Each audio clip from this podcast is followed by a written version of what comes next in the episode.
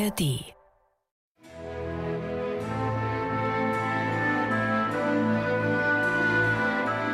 MDR Klassik, die Bachkantate mit Maul und Schrammeck. Zehnter Sonntag nach Trinitatis und den begehen wir mit Bachs Choralkantate Nimm von uns, Herr, du treuer Gott.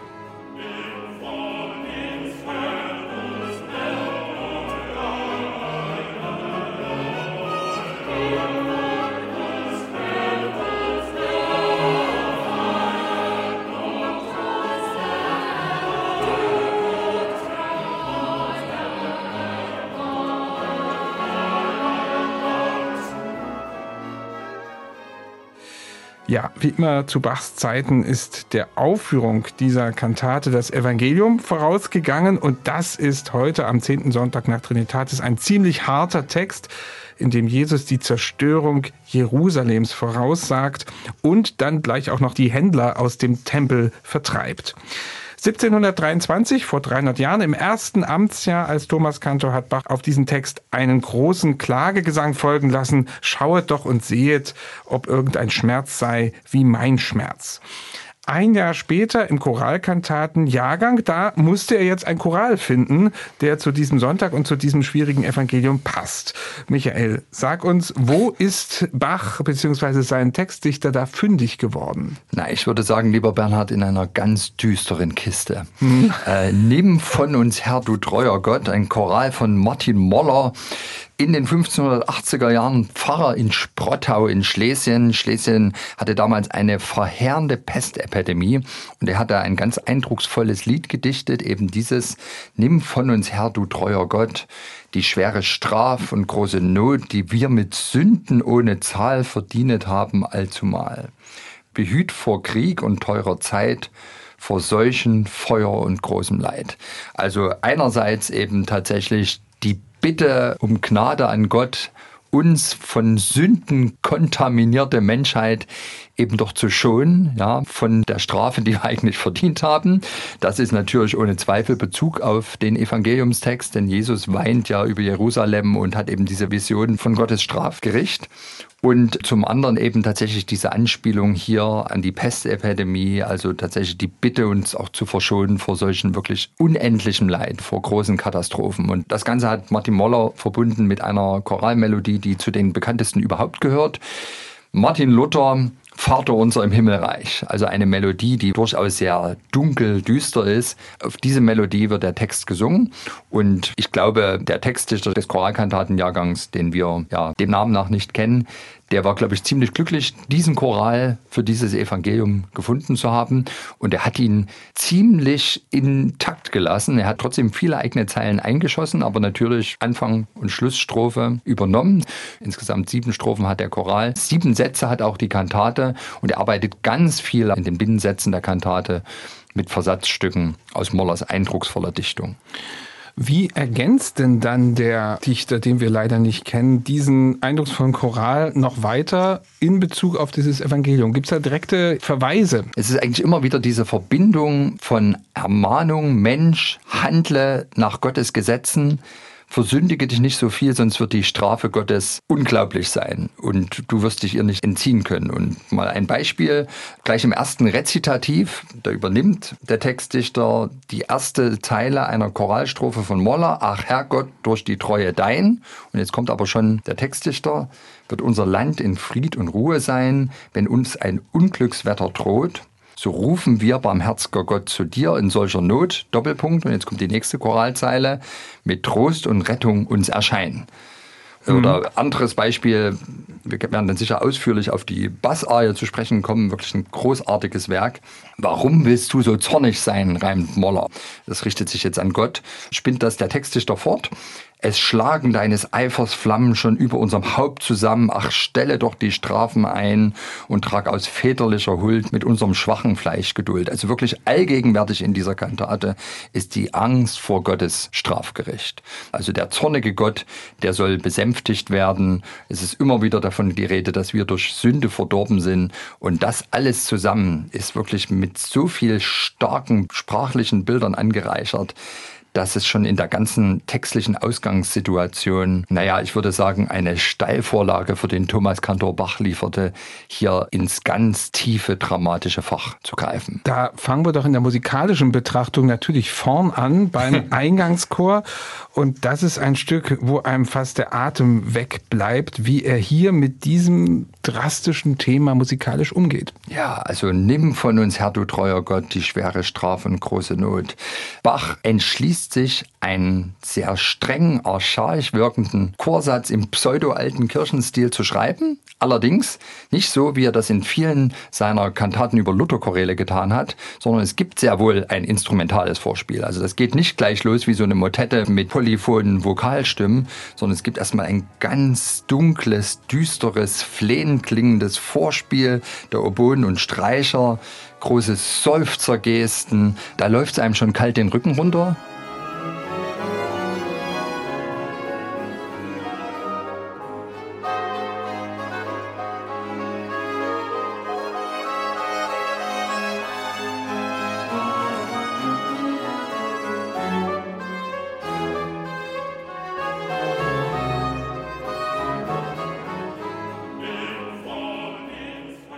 Ja, und dann setzt der Chor ein und singt eben zeilenweise diesen Choral in einem dichten, motettischen Satz.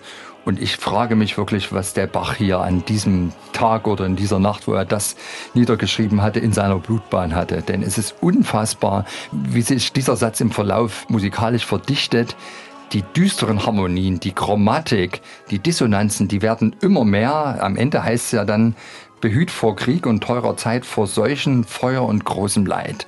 Und jetzt wird wirklich von Bach dieser Satz mit Harmonien, mit Rückung, mit Modulationen regelrecht verseucht, kontaminiert. Also wenn ich das hier höre, da habe ich den Eindruck, das ist noch moderner als Max Reger in seinen enharmonischsten Momenten. Also wirklich Musik nicht mehr von dieser Welt in Grenzbereichen der Harmonie.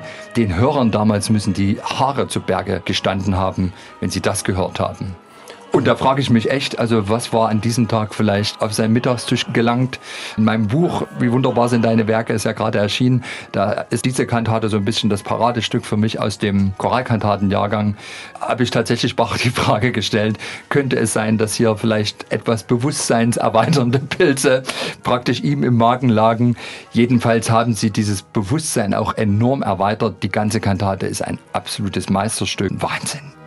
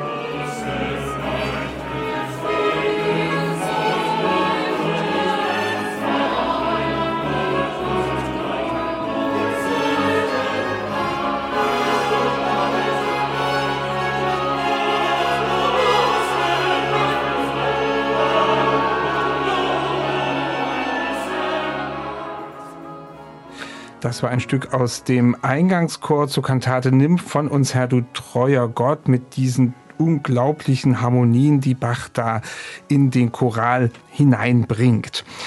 Es geht weiter in der Kantate mit einer Tenorarie, die auch noch ein Violin-Solo zu bieten hat, mit einer ganz anderen Grundstimmung. Der Text, der heißt, handle nicht nach deinen Rechten. Also es ist im Grunde eine Arie, die Gott auffordert, sich so ein bisschen zu besänftigen. Hört man das in der Musik? Ja, das hört man. Das ist vielleicht auch tatsächlich der freundlichste Moment in dieser Kantate. Handle nicht nach deinen Rechten mit uns bösen Sündenknechten.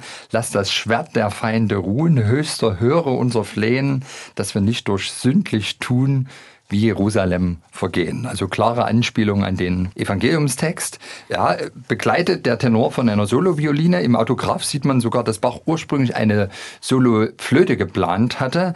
Und das Ganze ist sehr konzertierend zwischen Violine und Tenor. Viel Textausdeutung, gerade diese Stellen da, wenn von Ruhe die Rede ist, da gibt es plötzlich mal Haltetöne in einer an sich sehr bewegten Melodik. Bei den Worthöchsten steigt es nach oben, Seufzermotive auf Flehen aber dennoch eine insgesamt doch noch recht zugetane Musik, die man genießen sollte, weil danach geht's wieder in die dramatischen Vollen.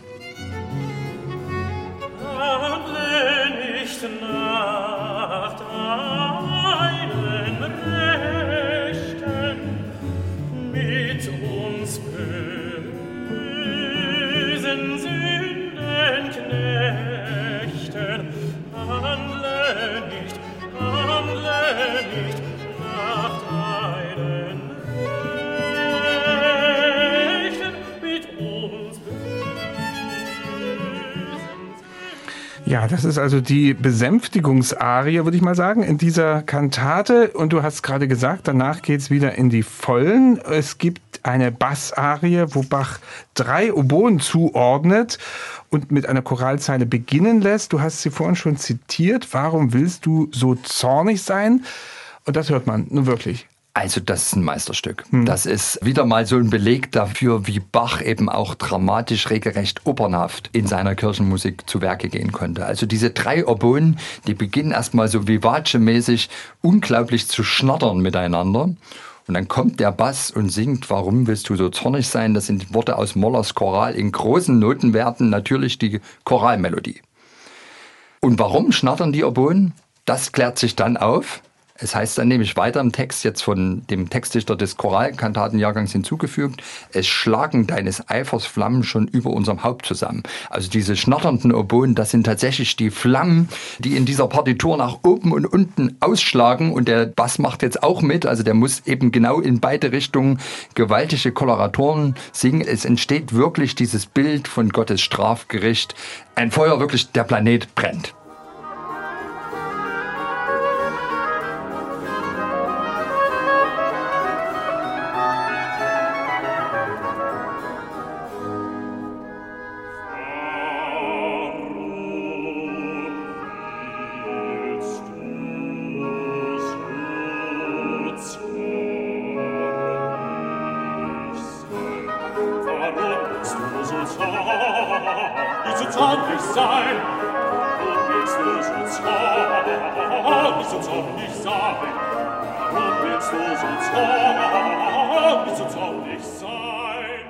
Und was ich dann aber ganz meisterhaft finde, dann im zweiten Teil der Arie, als dann eben diese Bitte kommt, ach, stelle doch die Strafen ein und trag aus väterlicher Huld mit unserem schwachen Fleisch Geduld. Jetzt plötzlich beruhigen sich diese Oboen, also da schlagen die Flammen nicht mehr so aus. Und jetzt sind die diejenigen, die die Choralmelodie sogar mehrstimmig ausgesetzt spielen. Und da hat man so den Eindruck, okay, Jetzt kommt das Gefühl von Gottes Gnade auf. Er scheint sich beruht zu haben. Hoffnung, ja. Es ist wirklich ein richtig erleichternder Moment.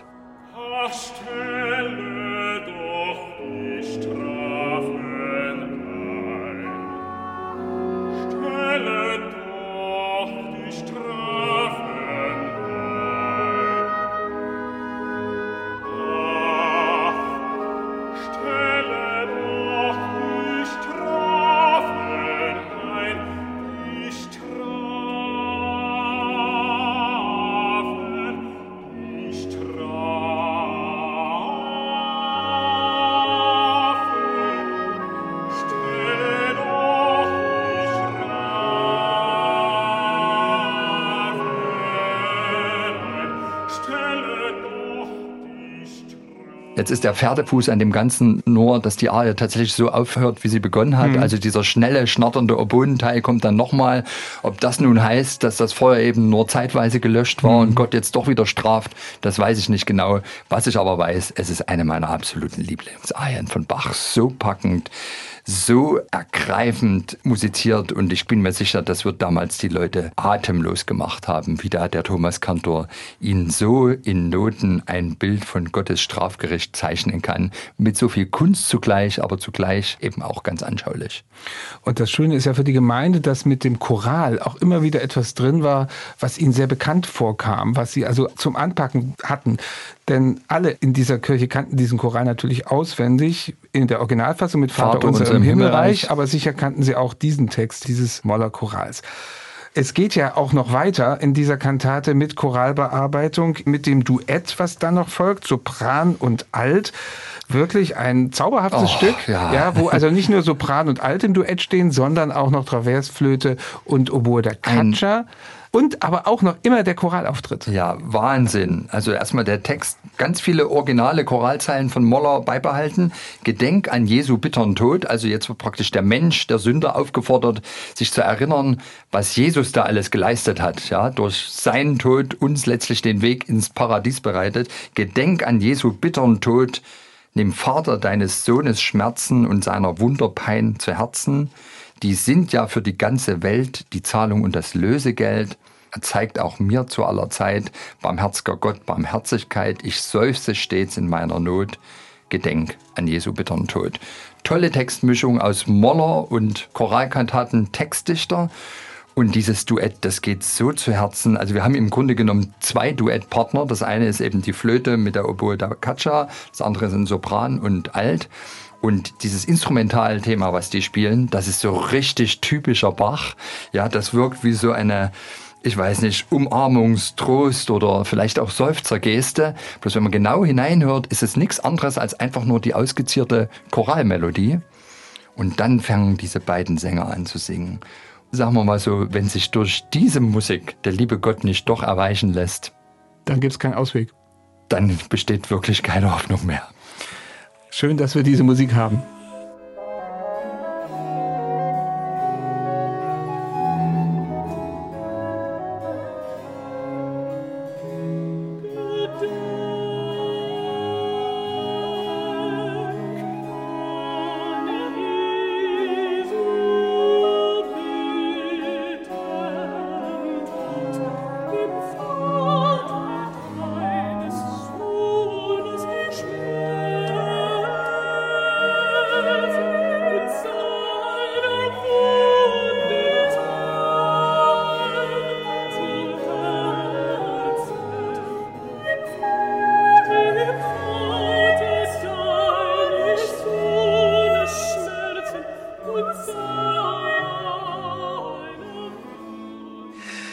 Ja, das ist also das Duett, das zauberhafte Duett in dieser Kantate Nimm von uns Herr, du treuer Gott. Fast am Schluss der Kantate, danach folgt noch der Schlusschoral. Michael, ich möchte noch mal eine grundsätzliche Frage jetzt stellen, ja. nachdem wir diese unglaubliche Kantate besprochen haben. Ist Bach in seinen Leipziger Kantaten einfach unschlagbar und am besten, wenn es erstens ernste, dramatische Texte sind und zweitens, wenn Choral dabei ist? Oh, ich muss kurz drüber nachdenken. Vielleicht schon. Also ich meine, er ist natürlich auch in diesen Jubelkantaten großartig. Wir werden, glaube ich, in zwei Wochen Lobe den Herrn meine Seele und vergiss nicht, was er dir Gutes getan hat, besprechen. Da wird mit unglaublichen Mitteln musikalisch gelobt und ist auch wunderbar. Aber hier geht es ja wirklich um existenzielle Themen. Und was der Bach, glaube ich, drauf hat wie kein zweiter, ist, dass er das eben nicht nur handwerklich ganz eindrucksvoll vertont, sondern zugleich eben auch immer noch einen Ton anschlägt, der zu einem spricht, der einen auch bei allen düsteren Klängen irgendwie Halt gibt, in den Arm nimmt. Einen dazu führt, dass man irgendwie in sich hineinhört vielleicht. Also mir sagen das so viele Besucher auch beim Bachfest, ja, sie lieben Bach, weil er wirklich zu ihnen spricht, auch wenn das Leute sind, die vielleicht die Texte gar nicht verstehen. Aber es ist eben nicht nur diese handwerkliche Kunst, die unglaublich ist und natürlich hier in jedem dieser Sätze wirklich Bach mit satztechnischen Wundern aufwartet. Aber zugleich gibt diese Musik einem irgendwie immer wieder Halt und Hoffnung, dass eben doch es vielleicht eine höhere Macht gibt, die einen vor dem größten Ungemach dann doch schützen kann im Leben.